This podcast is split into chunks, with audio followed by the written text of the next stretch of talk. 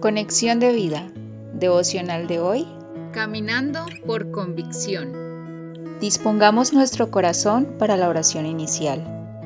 Padre, tú me conoces por completo y sabes que aunque quiero caminar por convicción, en algunos momentos de mi vida fallo y termino siendo movido bajo lo que dice mi emoción. Y esto sucede porque trato de caminar en mis fuerzas y no con la ayuda de tu Espíritu Santo que has puesto en mí. Ayúdame a permanecer firme en ti y no permitas que mi fe se debilite en momentos de angustia. Llévame como Abraham a que mi fe se fortalezca. En el nombre de Jesús. Amén. Ahora leamos la palabra de Dios. Mateo capítulo 14 versículos 28 al 32. Entonces le respondió Pedro y dijo, Señor, si eres tú, manda que yo vaya a ti sobre las aguas. Y él dijo, ven. Y descendiendo Pedro de la barca, andaba sobre las aguas para ir a Jesús. Pero al ver el fuerte viento tuvo miedo y comenzando a hundirse dio voces diciendo, Señor, sálvame. Al momento Jesús, extendiendo la mano, asió de él y le dijo, Hombre de poca fe, ¿por qué dudaste? Y cuando ellos subieron en la barca, se calmó el viento. La reflexión de hoy nos dice, ¿cuántos de nosotros hemos experimentado lo que Pedro? Hemos dicho al Señor, Señor, si eres tú, manda que yo vaya a ti sobre las aguas. Pero cuando es probada nuestra fe, ¿cuál ha sido el resultado? Como Pedro, damos por convicción unos pequeños pasos, los cuales nos hacen andar por un momento sobre las aguas, pero al final, cuando dejamos interferir nuestra parte emocional, terminamos hundiéndonos en el mar y pidiéndole a gritos al Señor que nos salve.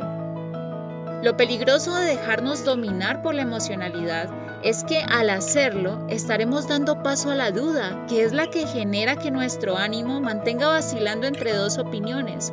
¿Puedo hacerlo o no puedo hacerlo?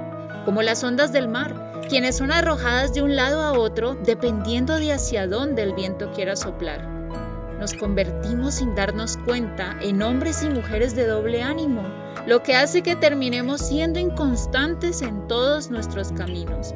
Santiago 1, versículo 6, parte B y versículo 8. Pero el problema de la duda es que no va sola, pues lleva consigo a su amiga la incredulidad, que es claramente la que no nos permitirá experimentar lo que Dios quiere para nuestras vidas. Pedro en este pasaje se ha dejado llevar por la duda e incredulidad y Jesús se lo manifiesta. Hombre de poca fe, ¿por qué dudaste? Pero, ¿por qué viene la duda? Porque en esos momentos no permitimos que nuestra mente se arraigue en pensamientos de fe, pues si Jesús me llama es porque en Él lo puedo hacer, sino nuestros propios pensamientos que dicen, no es lógico que esté caminando sobre las aguas, yo no tengo esa capacidad. Hay vientos, mares, me voy a hundir y ahogar. ¿Vemos el error? Pensamos que si Dios nos llamó a hacer algo es solo porque tenemos la capacidad de hacerlo, pero no es así. Citemos otro ejemplo. Cuando llamó Dios a Abraham y le hizo la promesa de que su descendencia sería tan numerosa que no se podría contar, ¿Acaso Abraham le creyó porque él y su esposa Sara estaban en la capacidad de hacerlo? No, pues Abraham sabía que su cuerpo estaba ya como muerto al tener casi 100 años y aún su esposa era estéril, pues su fe no se debilitó ni al considerar esto. Tampoco dudó por incredulidad de la promesa de Dios, sino que se fortaleció en fe dando gloria a Dios, plenamente convencido de que era también poderoso para hacer todo lo que había prometido. Romanos 4, versículos 20 al 21.